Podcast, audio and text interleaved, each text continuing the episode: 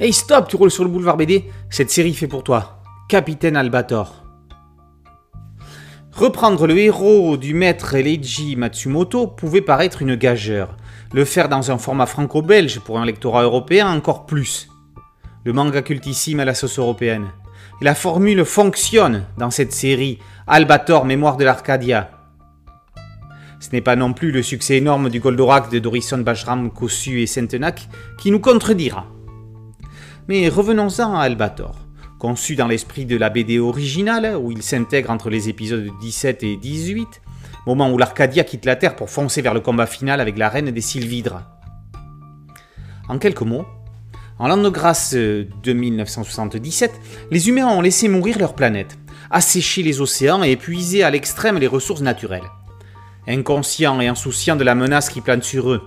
Car du fond de l'univers, le peuple sylvidre qui avait colonisé la Terre 300 millions d'années plus tôt est en route pour en reprendre possession.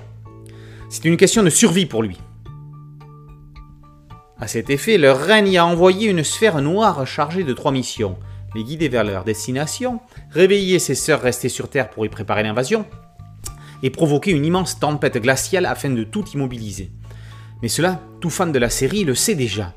C'est ici que débute cet inédit. Une équipe de scientifiques découvre sur Terre un mausolée sylvidre. Le professeur Reiji, le docteur Himer et son assistante Talika y entrent pour trouver une sylvidre géante endormie. Responsable de cette glaciation soudaine, Talika la réveille contre la volonté d'Himer. Mais pourquoi? Quel est ce mystère? Quelle est la motivation qui pousse Talika à mettre la Terre en péril? En trois tomes, nous allons voir l'ultime confrontation entre Albator et Talika. Nous y découvrons la raison pour laquelle cette dernière, rongée par la vengeance, est prête à tout pour détruire partout et définitivement les Sylvidres. Une vengeance où la destruction de la Terre et la disparition des humains ne sont que des dégâts collatéraux secondaires et ainsi acceptables. Si le second opus marquait clairement un tournant dans la compréhension psychologique de la trame, le troisième tome nous offre une apothéose en crescendo d'émotions et d'alliances contre nature. Les humains restent en grande partie ce qu'ils sont. Pourtant, certains, tel le docteur Himer, auraient pu, en rendant un brin d'humanité à Talika, changer les choses. Toujours est-il que cette dernière libérera les trois sylvidres prisonnières. Ensemble, elles pourraient rendre leur sœur immortelle ou au contraire les détruire à tout jamais. Manipulé par Talika, comment Albator réussira-t-il à contrecarrer ce dessein?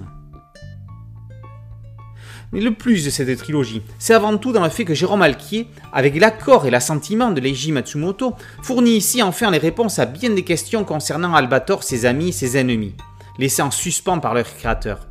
Un certain nombre de clins d'œil et hommages, notamment à ce dernier, se retrouvent également dans ses albums. Pour rappel, et comme toujours avec des franchises de manga japonais, pas une étape de celle-ci n'a pas été avant réalisation approuvée par le maître en personne. Scénario, dessin, couleurs et même l'esprit de la série Albator 78 y sont scrupuleusement respectés. L'aspect écologique n'est pas non plus bradé. Enfin, la psychologie des personnages leur donne une réelle consistance. Rien n'est gratuit dans leurs agissements, y compris parfois leur sacrifice ultime. La reine des Sylvidres elle-même n'est pas épargnée dans le don de sa propre personne. Ce qui la guide, n'est-il pas son désir sincère de sauver son propre peuple de l'extinction en l'installant durablement sur Terre? Dès lors, nous entrons dans leurs pensées intimes, dans ce qui pourrait aisément les faire tomber en désespoir ou au contraire les sauver. Un subtil jeu d'influence qui secoue chacun, mais tellement humain finalement. Jérôme Alquier a donc bien réalisé un exploit de bout en bout, la trilogie parfaite du célèbre capitaine pirate de l'espace. Aucun fan, ancien ou nouveau, ne pourra la décrier ou hurler à la trahison en la dévorant. Capitaine Albator, Mémoire de l'Arcadia, est une trilogie parue aux éditions Cana et c'est signé Jérôme Alquier. Merci à mon ami Thierry Ligo pour cette chronique. Boulevard BD, c'est un podcast audio et une chaîne YouTube. Merci de liker, de partager et de vous abonner. A très bientôt sur Boulevard BD. Ciao